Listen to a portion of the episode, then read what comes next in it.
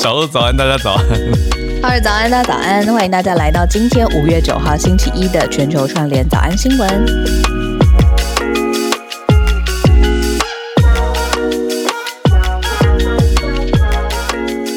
但我我放这首歌的用意是想说，哎，要提醒自己要记得运动啊。我跟你讲，过去几天呢，两天真的是疯狂哎，就是因为又母亲节嘛，然后又觉得说好像。然后之前有点累，休息一下，所以这两天根本完全就是没有克制大吃大喝，立刻会就是反映在你的身体上，人的那个代谢已经到了这个 这个状态。你到底吃 是吃很多吗？很多，而且就是没有在算那个它健不健康啊，热量什么的。哦，就两天 cheat days。对，脸无无时无刻的对，今天不行了，恢复正常。就是 cheat meals 乘以不知道多少，无限无限大放在旁边。对啊，我放这首，我放这首也是提醒自己啦，所以我也没有比较好。我前两天前两天去参加了很多影展相关的活动。好你哦，呃，应该说是合作很多年的影展了。TIDF，我们这边其实很多听友都都是影展的听友、观众，还有 movie goers，对，还有是甚至影展策展方、跟策展的好朋友等等。所以在影展期间就遇到很多人，就是说啊，我听你跟小鹿的全球串联早安新闻，就觉得很开心。呃，开心开心。对啊，那你看了什么有趣的吗？嗯，有趣吗？很有趣，因为这次的特别专题是菲律宾。那我有说实话，我说实话，我之前跟菲律宾真的是应该怎么讲啊？就是大家对菲律宾的认识是什么？是不是很多旅游面的消息？嗯，比较容易塞车。对，就是这种你懂民生相关的。对，可是这次为了准备翻译工作啊，就想说哇，哦他们都会提到菲律宾的戒严，菲律宾曾经戒严，还有菲律宾的总统大选，就是今天。所以前几天都有在讲到，然后这次很应该说很惊爆的，就是对对台湾大家来说很惊爆，就是大家应该有印象，有听过马可士这个人，Marcus Marcos，他就是菲律宾大概一九七零年代到八零年代严重就是很严格的戒严时期的。各国媒体常常用独裁统治者来形容他，但这一次呼声最高的候选人胜选在望的是他儿子，对，叫做就是 Marcos Junior，那他的绰号是叫邦邦邦邦，那他的竞选海报啊，还有大家都会叫他邦邦什么的。那副总统的最高民调的人是杜特地的女儿，叫做萨拉。嗯，所以看到两大政治家族。都看起来还是很有机会在今天选出来。那还有一位嗯，拳王，拳王，拳王的民调才百分之七，就 Pacquiao 反而三四了，是不是？排名蛮后面的三或四。对，现任的副总统是民调第二。哦，懂懂懂。对，叫。呃，罗贝多，但他看起来也可能没有机会。就实际要看今天最后选出来是如何啦。那所以这些纪录片圈的导演啊、策展人，我说来自菲律宾的，他们都呈现一种有一点无奈的的状态。甚至礼拜六，礼拜六我们连线的一个导演，他人就直接在。菲律宾的一个抗，算是示威现场，或者说游行现场游行。那那个游行说号称有上百万人参加。那菲律宾的人口是破亿的，马尼拉离我们台湾飞过去只要两个小时，很近。对，可是我总觉得，哎，大家真的对菲律宾的了解是相对少的。那我就觉得艺术工作者或者影片。嗯，新闻工作者好，in general 来说都是这个整个大圈子，就工作就很重要，就拉近这些对陌生事物跟我们的距离。嗯嗯。那我我如果平常只看新闻媒体的话，就会一直看到什么现实版的 Succession 啊，然后什么王子复仇记。可是你知道里面真的是，比如说生活过那个戒严时期，然后知道这样子的领导风格对于人民生活的影响，那又是另外一个层次的理解。你讲的太好了，我可以讲两个层面，一个是这些拍电影的。导演他们就是会面临到言论的审查压迫嘛。不过他们有提到一个点，我觉得很有趣，是他们认为说菲律宾的言论审查跟其他国家的言论审查想象又有点不同，就是因为菲律宾的很多放映状态都不一定要透过院线，就你私下，因为国家很大，然后大家私下筹组的社群很多，所以在私下的社群聚在一起放映电影，还是有办法很多地下管道流通，就是说官方要封也没那么容易。可是官方的方法可能会是私底下施压，或甚至打电话给导演的爸爸，说叫你儿子不要再拍这个。按着来，对，就是你不要再调查戒严的事情了。这种事情，嗯嗯，我就觉得天哪，压力更大。对，然后另外也有媒体去采访到当地真经历过戒严时期的长辈，他们就说你们年轻人根本没经历过戒严，不知道那个恐怖。然后他们现在想到独裁者的儿子要再回来，都会心里有阴影。哦，对啊，所以不同人、不同社群在面对到同样一个选举跟结果的时候，心情是完全不一样的。嗯，因为经验真的不一样。嗯嗯嗯。然后我还有想到一件事情，就是疫情的时候这么大的人口数嘛，然后要投票，然后我我有看到媒体是说，大概有六千万的民众，嗯，可以真的去投票，然后选出不只是这是总统哦，还有其他的，比如说议员的职位，反正总共一点八万个公职要被选出来就对了。嗯嗯，对。然后然后疫情对啊大选，真的，那每次大选本身可以呃。干扰他妈的的因素就非常多，很立体嘛。嗯，那现在又是疫情或后疫情的时代，对啊，很特别。所以马上，我觉得我们明天早安新闻就可以好好来讲这次真的大选最后的结果。嗯嗯嗯，没错。所以周末我学习很多啦，但是也是吃了不少，所以 都要我们可以一起来跳毽子很可爱。好，可是我觉得他有开美肌耶，当然呢，超级有。哎哎，我这样，可是跟红哥不好意思。对啊，可是就是健身，我一一直以为健身就是希望就是走一个自然路线，就是我接受我自己身体的状态，然后或者我真实呈现我的健身美。那他当然肌肉是很厉害的。我我们我们自己拍照也。前几天我们不是才贴一个在健身呢？前几天我们不是才贴一个滤镜的到 Premium Club 吗？哦，我跟你说，那个滤镜哈，真的是获得广泛的回响。我就觉得 我开启了五十五岁以后，但我就是脸部已经不能看，我就靠那个滤镜播新闻。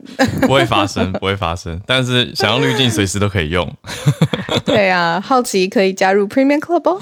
好，那我们来整理一下今天的消息。在房间里面已经有快要两千位朋友了，大家早。我们来整理一下今天的重点新闻消息哦。第一则看到小惊叹号。美国第一夫人，呃，就是 Dr. Joe Biden，他突然访问乌克兰。好，第二则则是《纽约时报》的大幅报道，调查了美国对台湾的军售。我觉得这几天台湾媒体这边好像。大家有很关注吗？但是我觉得这很重要，来跟大家讲一下，美国对台军售有一些的指示，下了一些指导棋，认为我们应该买哪些类型的军务，哪些不不应该买，甚至就决定不卖给我们，这都是可以来关注、可以来思考的。第三题则是，好，目前是隶属于英国领土的北爱尔兰，北爱尔兰现在呢算是变天了，最大党是偏向想要脱。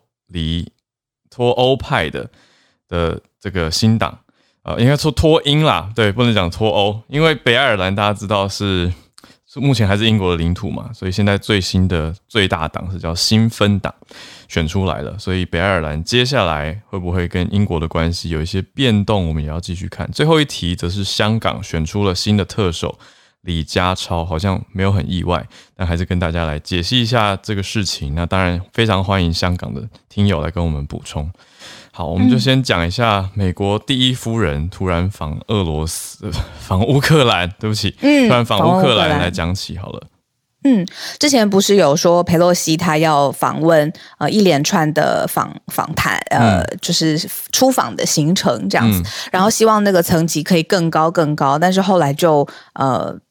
呃，就这件事情就先终止了。那呃后后续到底可以层级升到多高呢？现在有说，就是美国第一夫人她忽然之间。呃，就到了乌克兰，然后希望可以表达呃这个盟盟友的决心站在一起。那刚才叶老师在聊天室有补充，现在不止美国第一夫人，包括了加拿大的总理、德国联邦议院的议长 YouTube 的呃 Bono，他都在乌克兰。那 YouTube 甚至是在那里 put put on 一个 show，就是这个 show 的名字就叫 Freedom。嗯，好，讲到 YouTube Bono，我就忽然想到，就是翻译是真的很重要。嗯。这有点岔题，可是可以跟大家分享一下。我们不是常常会在那个英文的电影里面或剧里面呃听到，比如说公益无偿的律师，或者是公益的是呃 NGO 的团体，这是 pro bono 嘛。然后我第一次看到这个字的时候，那个中文翻译是靠近 YouTube 主唱波诺。波诺。因为 YouTube 主唱是 Bono 嘛，对，然后可是他翻译 Pro Bono 这件事情，他他不是翻成公益无偿，他是靠成靠近 YouTube 主唱波诺。我现在才听懂，我印象超深，所以在我心里面，我一直以为这个字是因为波诺这个主唱所以才来的。对，我一直以为是他是多厉害的，就是在公益事业上面的。Bono，对，免费的公益无偿，对对对对对。因未来我想做一些 pro bono 的事情，对对对对对，所以呃，翻译真的就是重要。哦，这件事情讲偏了啦，我就是忽然想到这个问题，拉回来。对，对，美国第一夫人现在人在乌克兰。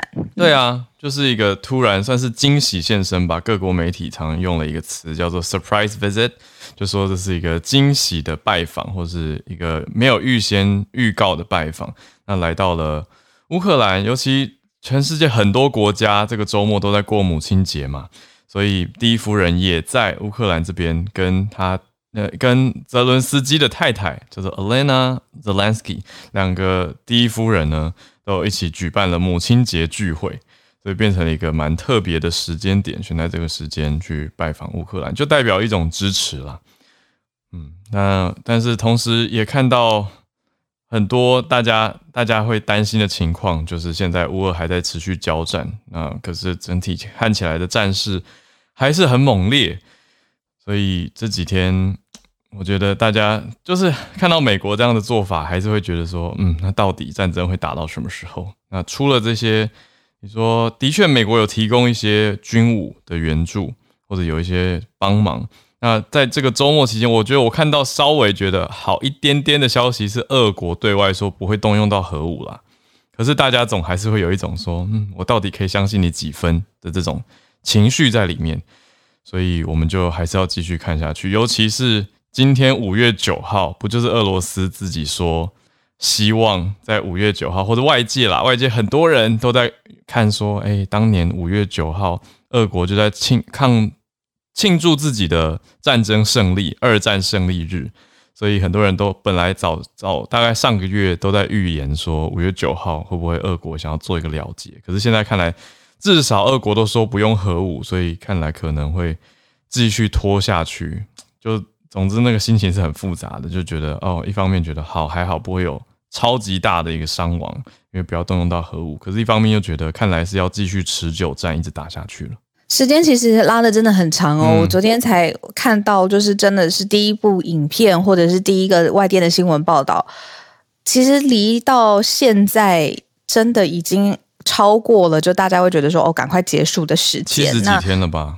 大家都说五月九号是一个非常重要的这个时间点，到底为什么呢？我们五月九号就一起继续来听听早安新闻。嗯，对，就是今天了，没错，就过好快，对啊，对啊，就继续来关注了。好，也谢谢大家的关心。那我们来到第二则，美国对台军售说要以不对称作战为重点，真的是延续着乌克兰的脉络，也延续我们我们在专题讲过的，对不对？就是现在大家看了乌克兰还有俄国这种这么要怎么形容？军力不对称的状态，还可以打僵持这么这么的久。所以，当然，台湾的参照对象就会是参考乌克兰。那一方面就是会觉得说，你看战争真的在当代非常有可能会爆发；另外一方面就是怎么样用不对称的方式可以继续持久的坚坚持下去。嗯。嗯，可是拜登政府对台湾的军售案其实有一些转折。嗯，他从他上任到现在呢，其实对台湾有宣布了三项主要的军军售案。嗯，那其中有一项是取消了，那只剩两案这样子。嗯，就是两个要对台的这个军售案，那都是支援爱国者飞弹技术。那这个金额是两亿美元。那这个两亿美元，其实你如果跟拜登。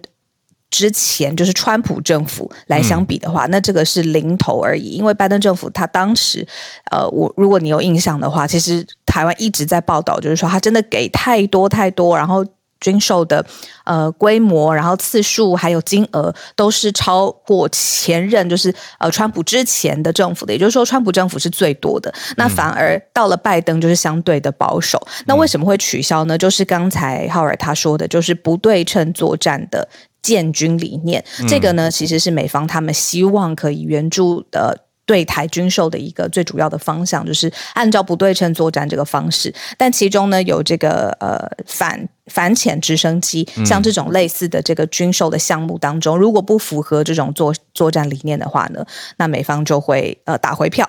呃，但是呢，这个这件说法呢，其实呃包括纽约时报各家好过。大家的这个外电报道里面都有在报道，但是呢，呃，我们自己的国防部长也就说呢，是因为最后台湾评估最后实在太贵了，所以我们自己自己不买。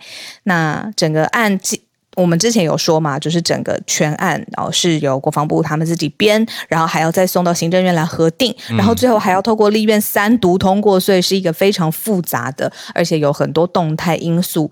呃，在在其中的一个一个大的案件啦，又是政府对政府，又是军事，又是里面可能有一些保密，有一些要透明，对，意义不同嘛，对不对？不知道 Cobra 今天在不在？我看到比较大的一个症结点跟问题是，现在美方所提供的情资跟美方所提供的建议，跟我方国防部一些官员的想法有一点矛盾，就会变成说，国防部的官员一开始提出说要采购，像是这个。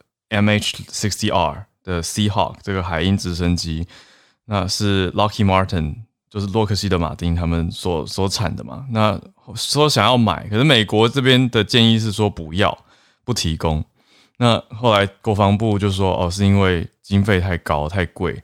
对，可是我就是觉得这中间有有，我们可以看到，我觉得四方吧，就是台湾这边的军方，美国这边的军方高层，另外就是。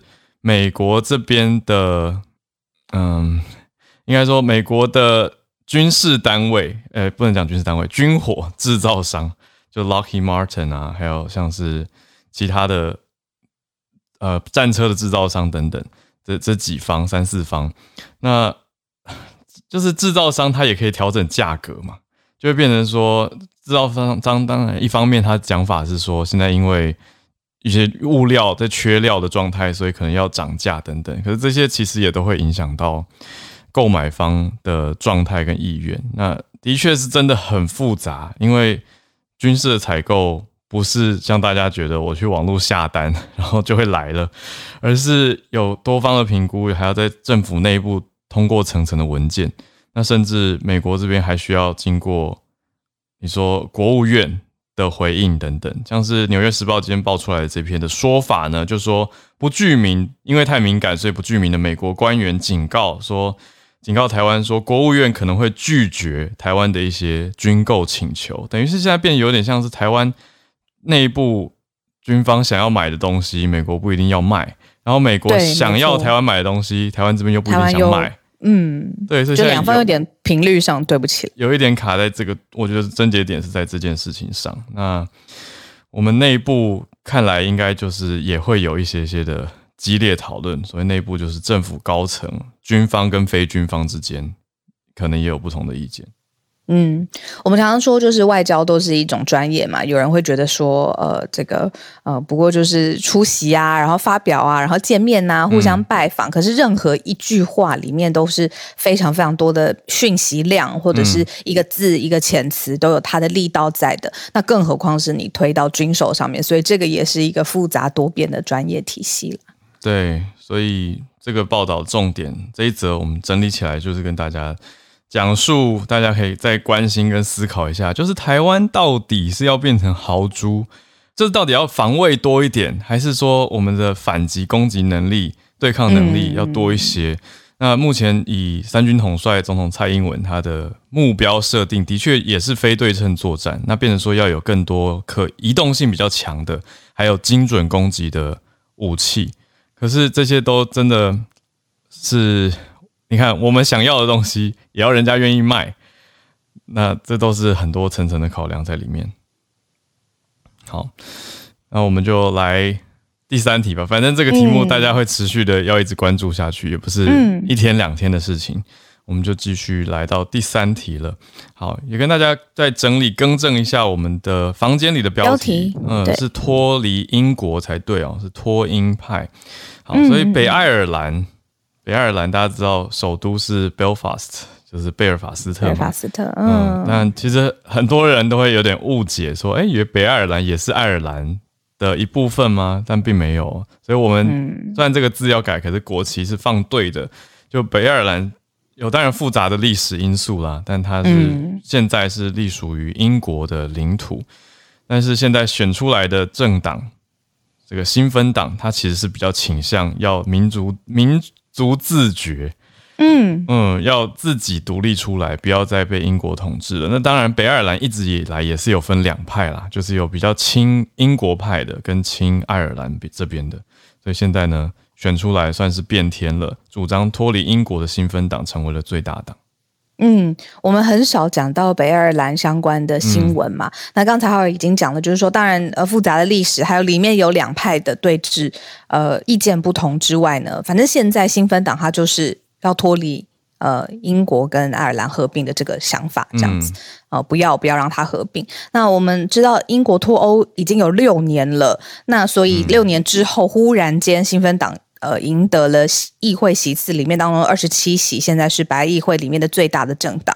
那他的第二政党只有二十四席，然后就是。过去的最大党现在是第二大党，对，所以等于说六年之后这个想法呃做法未来会不会改变？这真的是蛮特别的一件事情。所以今天制作人选题这一题我觉得很棒，因为等于是拓宽大家我扩拓宽早安新闻我们之前可以涵盖到或跟大家分享的范围。没错，所以现在的第一大党、第二大党可以说是换人做两个对调了。刚好第一大党就是亲，应该说。算北爱尔兰的民族主义政党啦，就是比较倾向脱离英国的。那第二大党就是本来的最大党，是亲英国系统的，叫做民主统一党 （DUP）。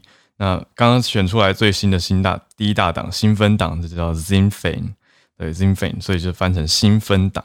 那呈现出来的就是这六年来的一些气政治气候的变化，大家可以感觉得到说，哎，英国脱离欧洲。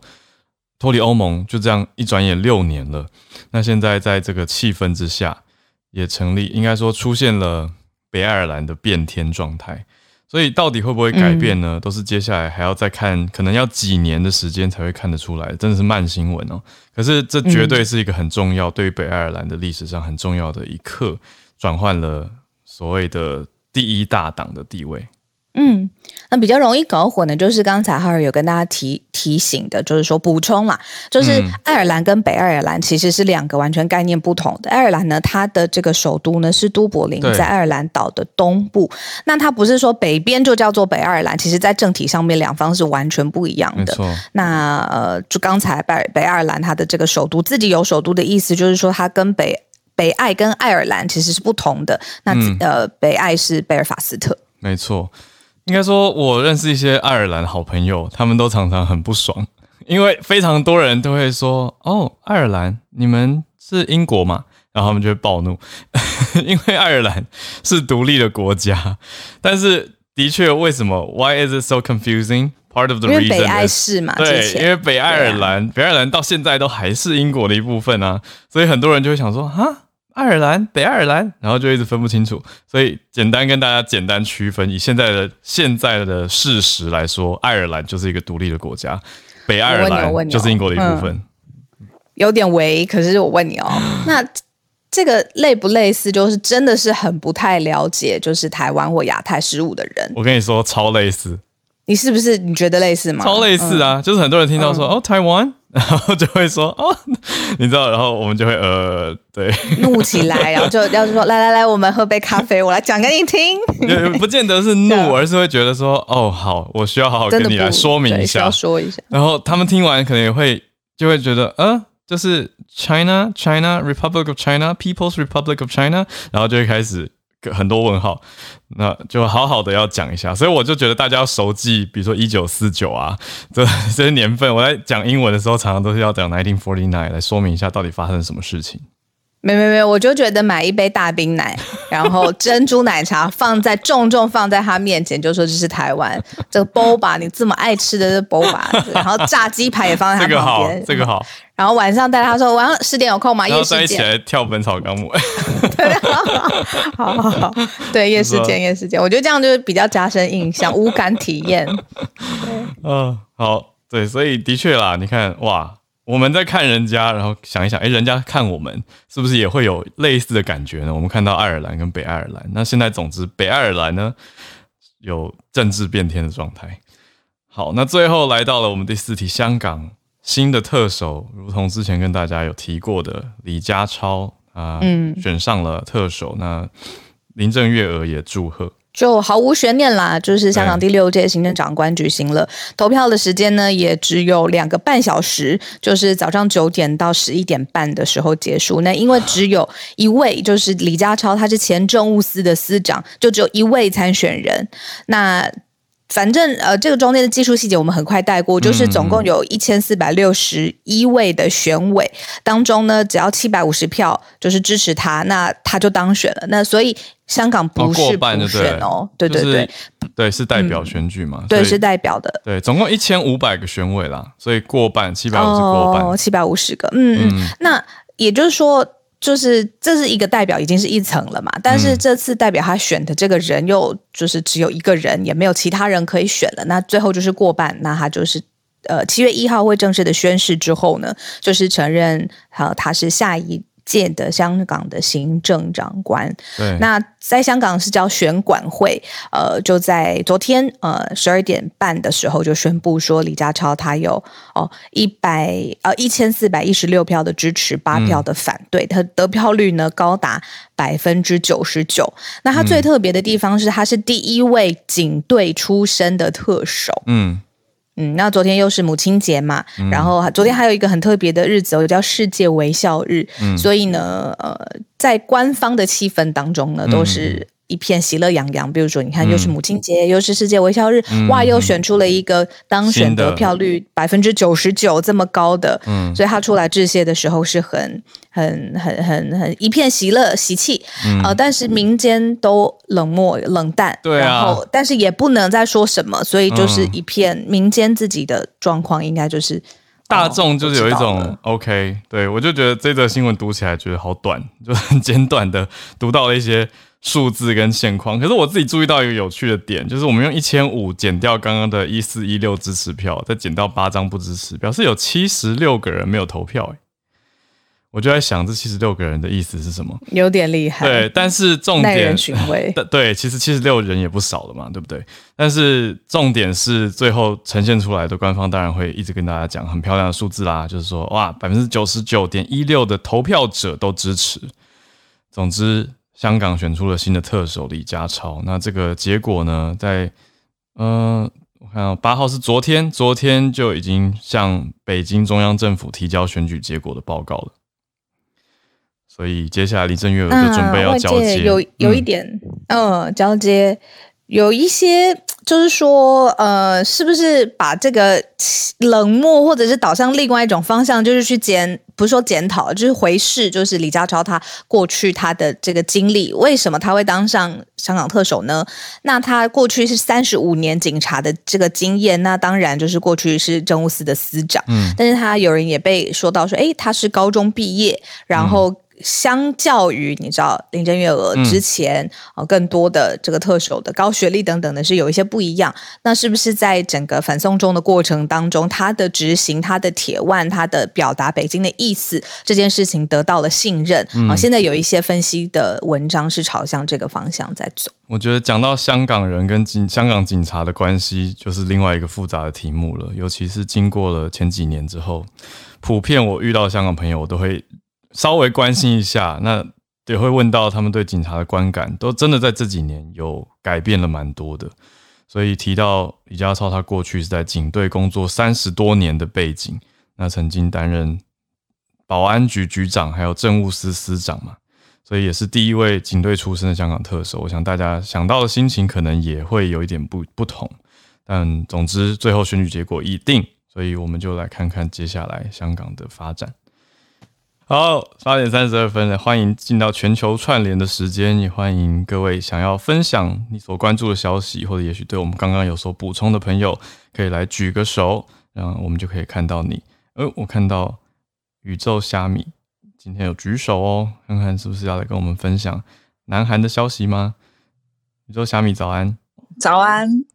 那今天呢，嗯，是一个蛮重要的日子，然后也是文在寅总统他最后一天上班的日子。嗯，那他今天下午的时候呢，就会离开青瓦台，明天参加完呃尹锡悦的就任典礼之后呢，他就会回到他的故乡。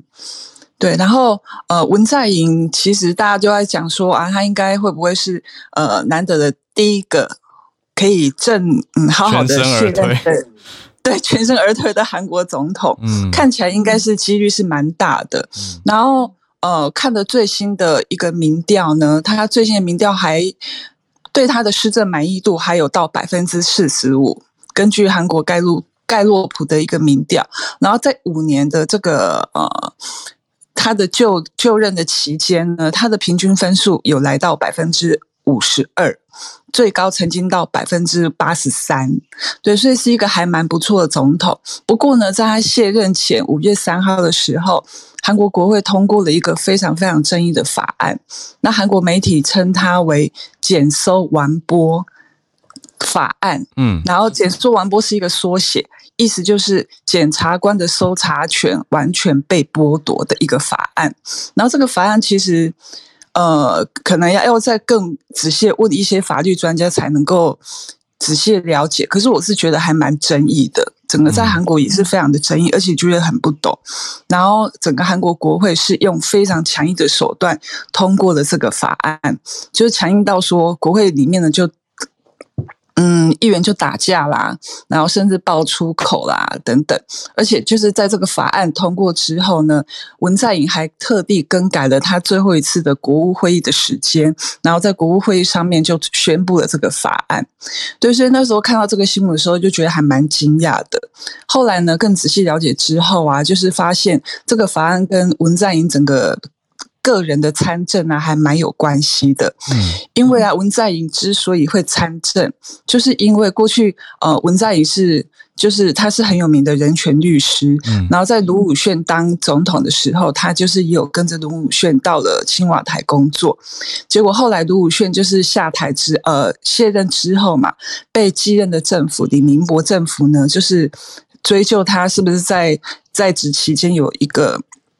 呃，亵渎啊，贪污的一个状况，然后过程当中呢，卢武铉就自杀了。嗯，可是呢，这个自杀，呃，就让大家觉得非常的不公平。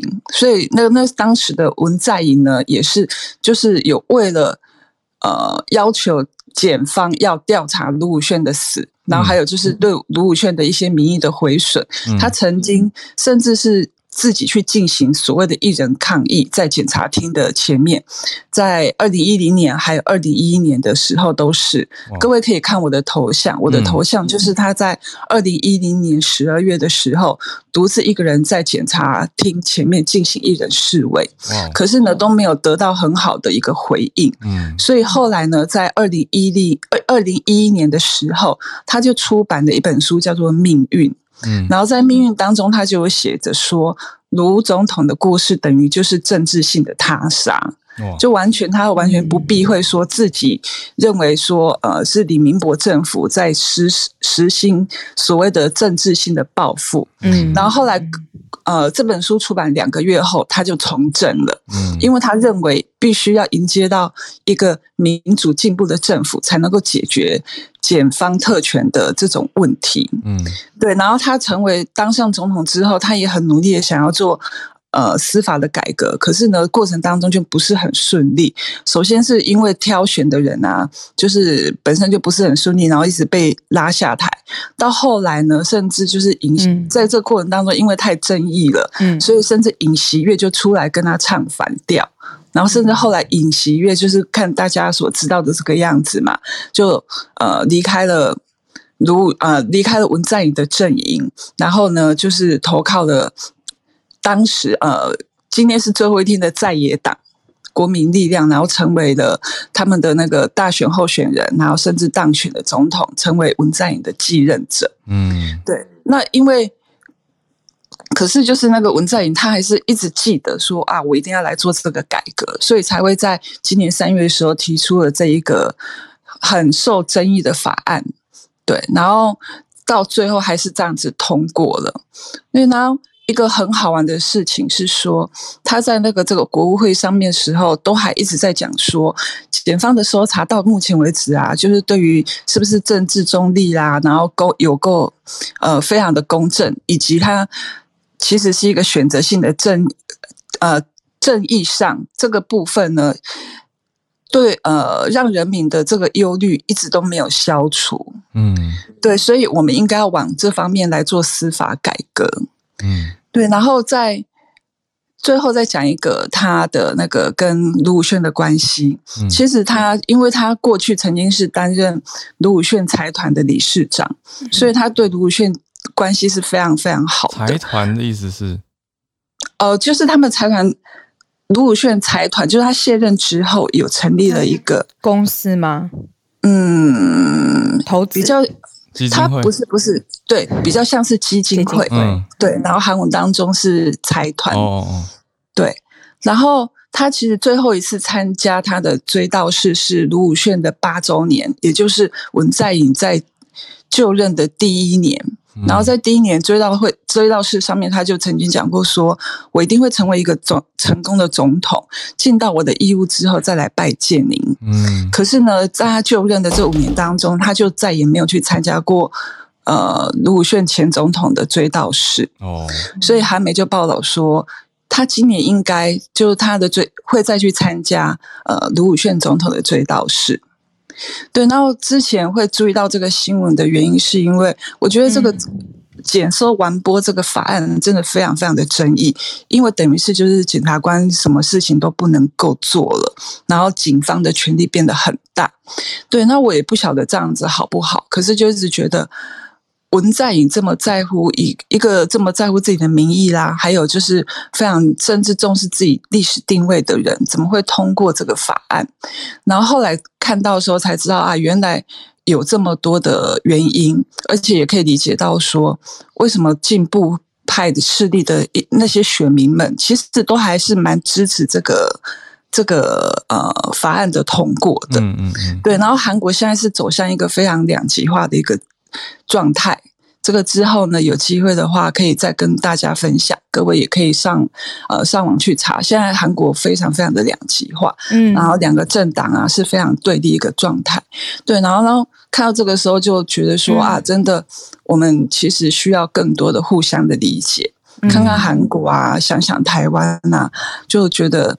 我们需要对需要更多的理解，然后更多的去知道对方为什么去会这么做，在认定对方是错误之前，对认定对方是绝对是错的之前，先看看他的出发点。嗯嗯嗯嗯，好，谢谢，谢谢宇宙小谢谢宇宙小米。对，我跟你说，之前呢，已经有朋友问我说。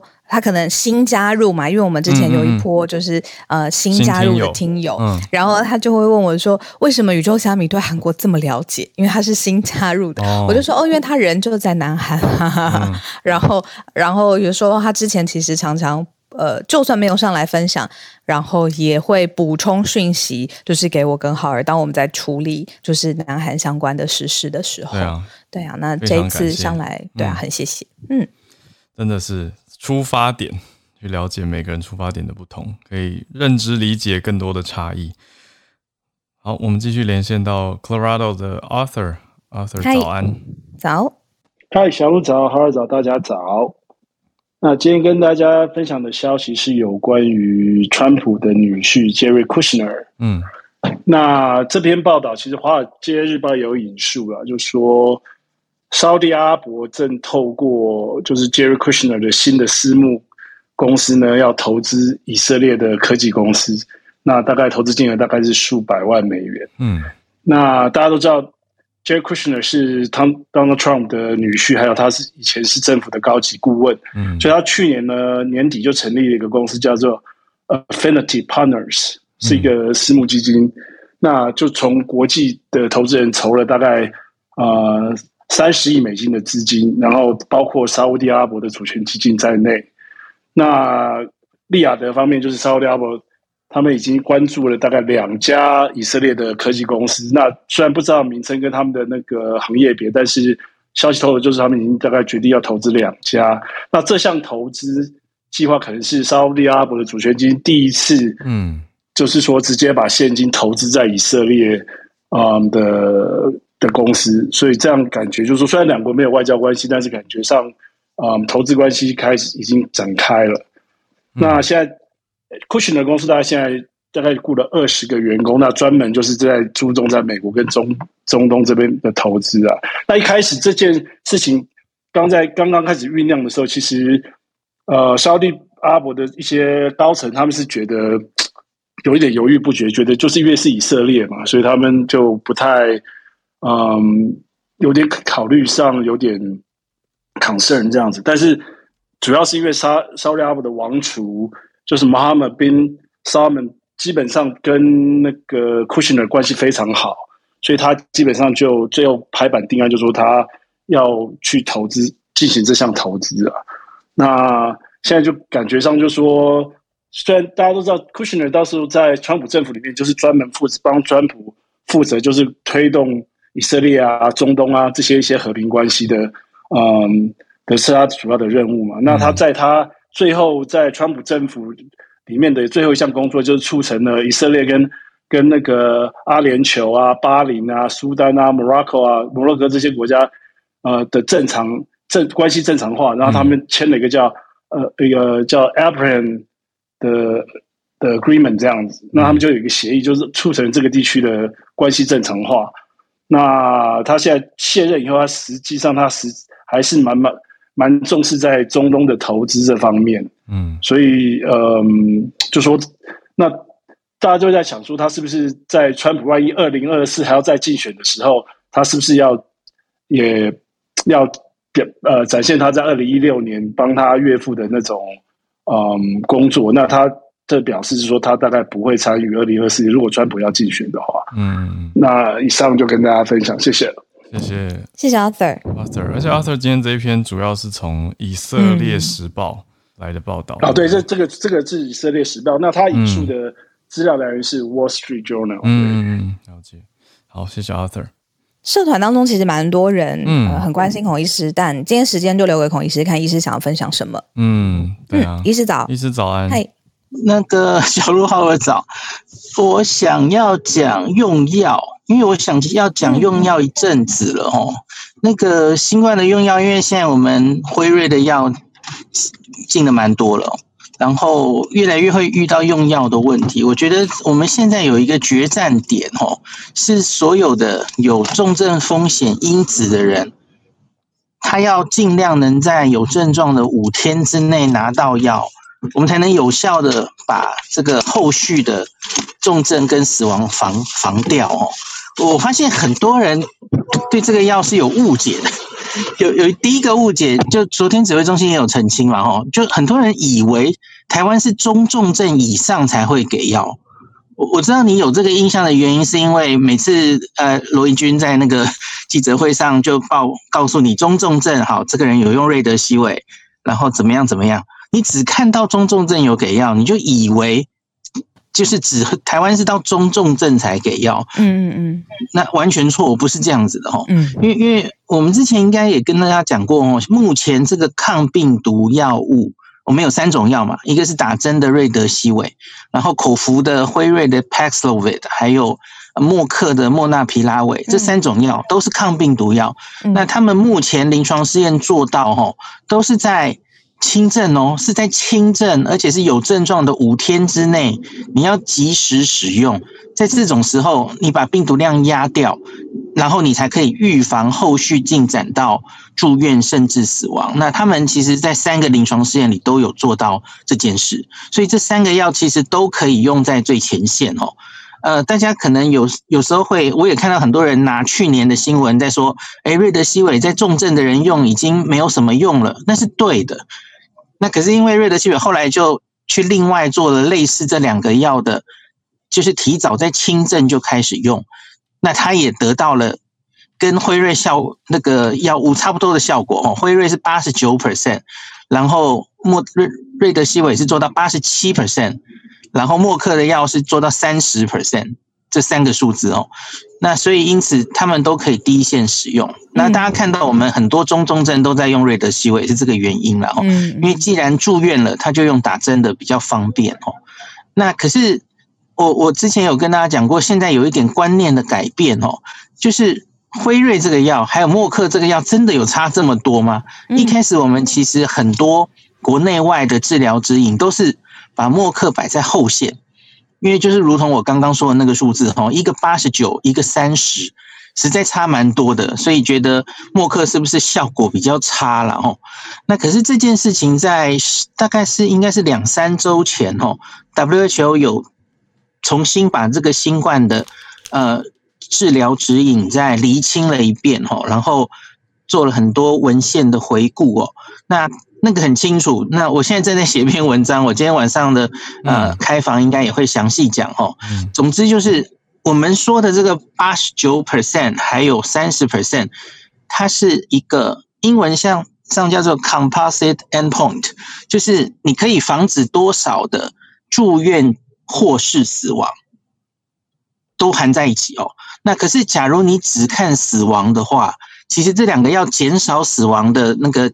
比例是差不多的，嗯，大概就是在跟对照组相比，吼，每一千人里面你可以减少六个死亡，嗯，死亡其实是一翻两瞪眼的一个效果嘛，吼，他们是看六十天，哎，九十天还是六十天的死亡，九十天吧，那 所以这两个药在预防死亡上都有一定的差不多的效果，目前看起来，吼，那他们主要的差别在住院。辉瑞这个药好像可以防比较多的住院，所以才拉开了那个距离哦。嗯，那可是大家要知道，住院是一个比较主观的，那个医院医生要不要让你住哦，然后到什么什么严重程度可以住院，然后也跟在临做临床试验当时那个那个医病房的紧迫性有关嘛。哦，嗯，那所以现在就觉得。莫纳皮拉韦其实疗效没有原本想象的这么差哦。嗯，那再加上我看最近很多医生也有注意到这件事哦，就是辉瑞这个药其实开立比较麻烦。嗯，我我们我们最近也开始，我们早期的确台湾这个药开的不太多。局限在住院的人可以开吼，可是五月五号之后，这件事其实努力一阵子了哦。据我所知，罗一军跟张尚存老师都付出很大的努力要打通这个环节哦。那在五月五号之后已经公布了哦，这些辉瑞的药物会放到全台湾的一些核心药局或是地方的医院哦，然后在我们现在不是很多人在居家照护嘛？那居家照护用线上问诊是。可以拿到这些药的哦，现在已经开始运行了。那昨天也公布了一件事，我也觉得非常棒，就是呃，那个长期安养照护、安养院的这些地方，它假如一旦哈快筛阳性，就可以直接给这个药了，不用再经过 PCR 了。这些都是老师们努力的结果。要打通这些关节，其实原本有点不容易啊。嗯，那所以给药的程序会加加速。那可是有一个问题，就是啊，辉瑞这个药有蛮多给药的一些限制哈，包括了它肝功能不好不能给，肾功能不好要调整剂量，然后它有很多药物交互作用，这个要一一对过的哦。那所以要给这个药，其实没有跟一般人想象的容易哦，像流感的克流感一样，好像没有那么容易啊。嗯，那可是。然后这个药我好像跟大家讲过，这个药不能磨粉哦，它是颗粒，它磨粉之后就失去效用，所以它不能给有鼻胃管的老人家使用。嗯，那可是反过来，我刚刚讲的这些缺点，莫纳皮拉韦都没有。莫纳皮拉韦不用因为肝肾功能调剂量，不会伤肝，它没有药物交互作用。嗯，然后它可以泡成悬浮液给管灌饮食的长辈们使用哦。那这个香港、日本有很多经验，那所以呢，诶，据我所知，我们还会再去买更多莫拉皮拉韦。原来我们买辉瑞买很多嘛，买七十万，好像已经到货超过三十万了，还是更多了哈。嗯，那现在看起来就是我们用药还相对比较难开出来，因为你知道要抢这个确诊的五天内这个时间差。嗯，呃，罗毅军好像昨天跟我们说，目前莫纳皮拉韦加辉瑞应该只开大概接近两千人吧。嗯，呃，好像没有想象中的多哈。嗯，那所以应该要。尽量让大家符合适应症的人都可以拿到这个药，嗯，那可是绝对不像某些媒体人或是某一些民众现在在传的哦，因为他们常常提拜登政府，嗯，三月的时候在美国推出了一个在全全美国几个就是一些药局，嗯，那他们推出 test to treat，嗯，就是你可以去那个药局做个快筛阳性哦。哦，马上那个就可以拿到这个辉瑞这个药物。对，然后他们说就是五天内给，然后他们就省掉下一句了，他们就塑造好像是所有在美国确诊的人，任何人都可以免费拿到这个药，这是错的。因为你去看，因为你去看网页，他会说 eligible 的人才能拿到。那什么是 eligible？你继续往下看，就是他也是。呃，不是，不是，还有还有，你要符合有高风险因子的条件哦。那就差有这件事，这跟我们一模一样啊，我们也是这样嘛。嗯，那那什么是高风险？那他就会指指引你到 CDC 的网页，因为他说这个高风险可能定义会一直变嘛。嗯，那你点进去，高风险目前美国也是抓六十五岁啊。嗯，然后有一些慢性病，比方说糖尿病、心血管疾病、慢性肾病、慢性肺病。抽烟，这跟我们都一样，嗯，所以我们现在也是符合这一些条件，你才能拿到。我们就是台湾的，其实也嗯用不上啊，不需要，还不符合，也不用，嗯，因为因为大家就看嘛，我们现在确诊已经哦多少人了？那九十九点七都是轻中轻症或无症状，这些人其实是不需要拿到这个药的，你也会自己好，你重症的比例。转重症的比例是非常低的，万一转重了就赶快去急诊，对不对？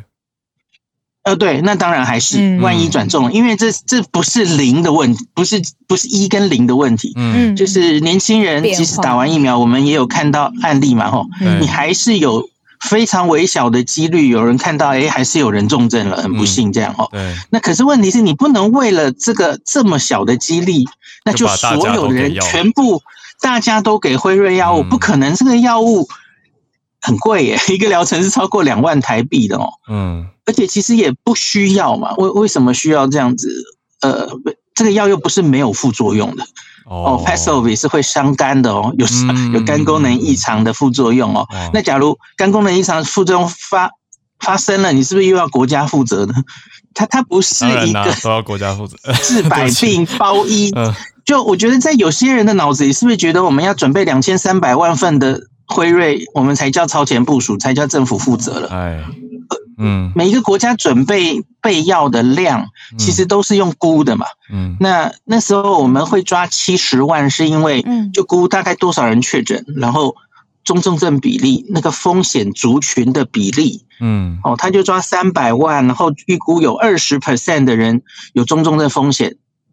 他不是估过十五 percent 会染疫吗？三百四十五万嘛，那你再乘以二十 percent 就得到了七十万这个数字。当当时是这样算出来的哦。嗯，那我知道他们还会继续再多准备了哦。可是看其他国家的经验，看起来可能还好，因为韩国一开始就是拿到 Paxlovid，然后后来就发现。因为我刚有说这个用药不是这么简单的嘛，有种种的限制，对，所以他们其实也是买到之后用的很慢，嗯，他们也被嫌过哈，也被当时他们的民众也是觉得，哎，买了药怎么没有用，没那么好用，就是都有这种检讨，对对对，所以我觉得，嗯，就是假如要我我承认这一阵子了，因为随着疫情上升，民众一定会觉得无所适从，或是觉得好像。不管是中央政府或是地方政府有做的不好的地方，难免是这样了哦。嗯，那可是我觉得大家讨论事情的时候，还是要基于一定的科学事实。嗯，然后呃，检讨日什么时候什么地方可以做得更好，我觉得当然可以了哦。嗯嗯嗯。然后主要的就是我觉得不应该散播恐惧。嗯嗯，因为这两年来媒体散播恐惧还。还少吗？吼，嗯嗯。可是到了现在这个阶段，你看病毒已经变了，我们已经那么多人打过疫苗了，嗯，呃，我们又有口服药可以用了，吼，嗯，我们觉得这应该是期末考了，吼，应该已经发考卷了，吼，几周前应该就发下来了，吼，嗯。那这种时候，我觉得我们最不需要的就是用恐惧防疫了。对，我们已经用恐惧防疫两年了。恐惧防疫适用的时候是清零的时代，嗯，把这个病甚至有点妖魔化，让大家很怕得到这个病，嗯。可是现在不是了哈，现在你已经预期有三百四十五万人会得病了，我们需要完全不同看待这个病的角度，嗯，跟其他国家的人民。现在你去问问美国人，问问日本人，他觉得染疫是什么状态？就再日常也不过的状态啊。嗯，就是注意要注意哪一些人可能会变成重症，那要及时处理，大概也就是这样嘛。其他也就是正常过生活啊。嗯，所以我我觉得真是很重要。这个时候最需要的是嗯，卫教。嗯，我理解。我读到医师的医师的公开信里面，我觉得最大的一个。医师讲的很大的重点，就是因为恐惧的问题，可能会造成有一些没有需要的人也去急着排队或者抢，呃，比如说医疗资源，那就会影响到医疗量能，这个是比较大的问题啊。这个现象在这大概三周的儿科蛮严重的，因为大家知道之前有一个两岁小孩让大家非常担心嘛，哦，真的想到。对，那所以很多家长真的是，我记得那时候还有急诊医学会说，哎，发到发烧到三十九度，那就可以来看诊了，就是警危险真相。其实我老婆那时候，我老婆小儿科医师嘛，嗯，还有她的一些同温层，还有她看了都晕倒。她说，假如要三十九度就全部来急诊哦，那他们急诊会崩溃。嗯嗯，果果然崩溃了哈。我 老婆最近真的是忙疯了哦，就是风吹草动就带过来。嗯，我我觉得。因为是小孩，其实大家就特别是新手爸妈，我觉得难免会真的觉得很难顾哦，然后不知道怎么处理，嗯，不能判断哦，嗯，那可是我觉得，就像最近已经谈了好久的儿童疫苗该不该打，然后 小朋友到底怎么样发烧了，呃，可能染疫了，该不该停课怎么办？哦，嗯，我我自己觉得，嗯，这个问题有一点被放大了，嗯嗯。因因为整个新冠最重要的要把死亡率压低的重中之重其实是老人家，嗯，老人家要能及时就医，老人家疫苗要打得够高，嗯，我发现其实我们前两三周其实付出了很多的专注力在儿童上面，嗯，在二十多岁的年轻女性出现了，就开始说，哎，二十多岁打完疫苗还是没有用，甚至有人开始怀疑疫苗有没有用，嗯，有这种声音，哦，对。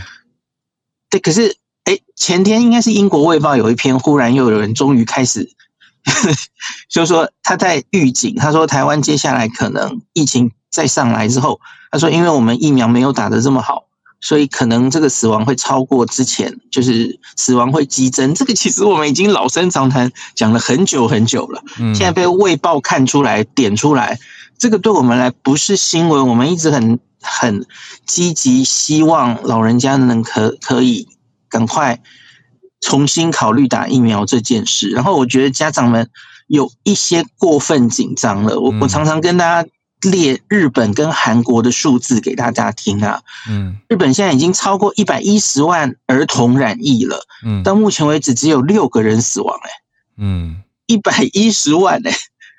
然后韩国是两百万儿童，然后应该是。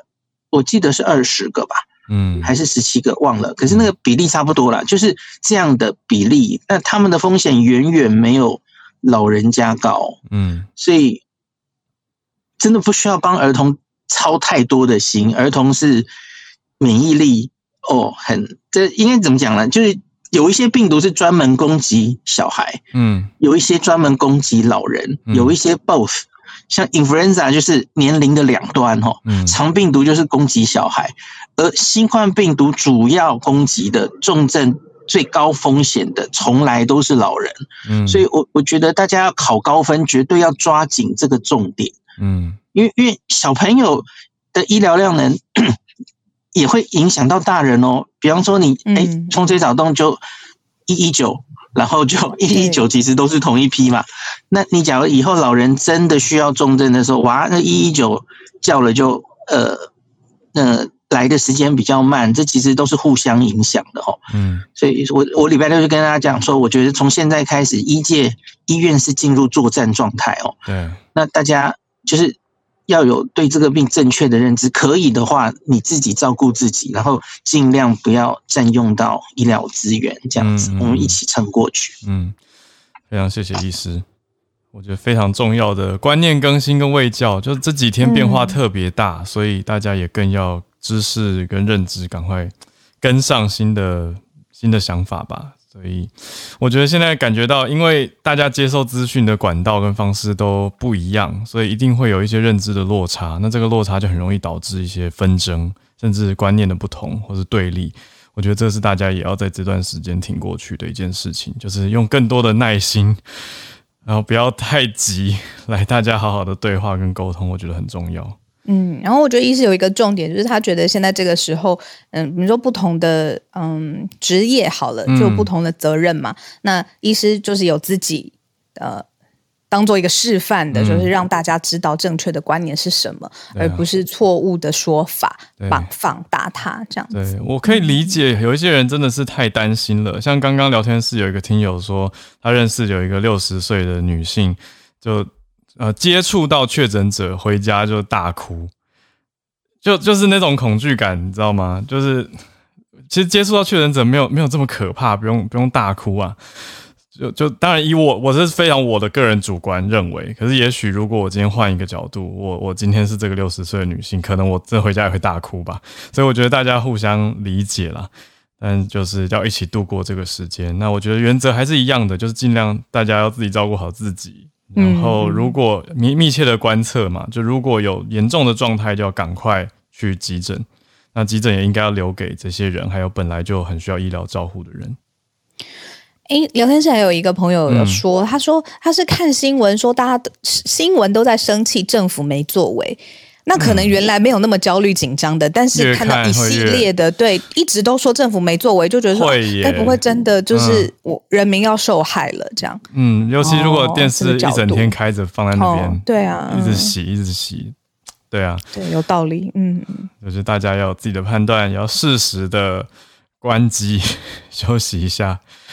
去跳个毽子舞吧！哎，你记不记得我们最一开始 那个呃，COVID 最刚刚开始爆发的时候，那时候很多人，尤其是欧美国家、美国国家，很多人陷入恐慌。嗯，当时心理健康第一步就是你要适时关掉电视机。对啊，有讲这个啊，BBC 教大家的不是吗？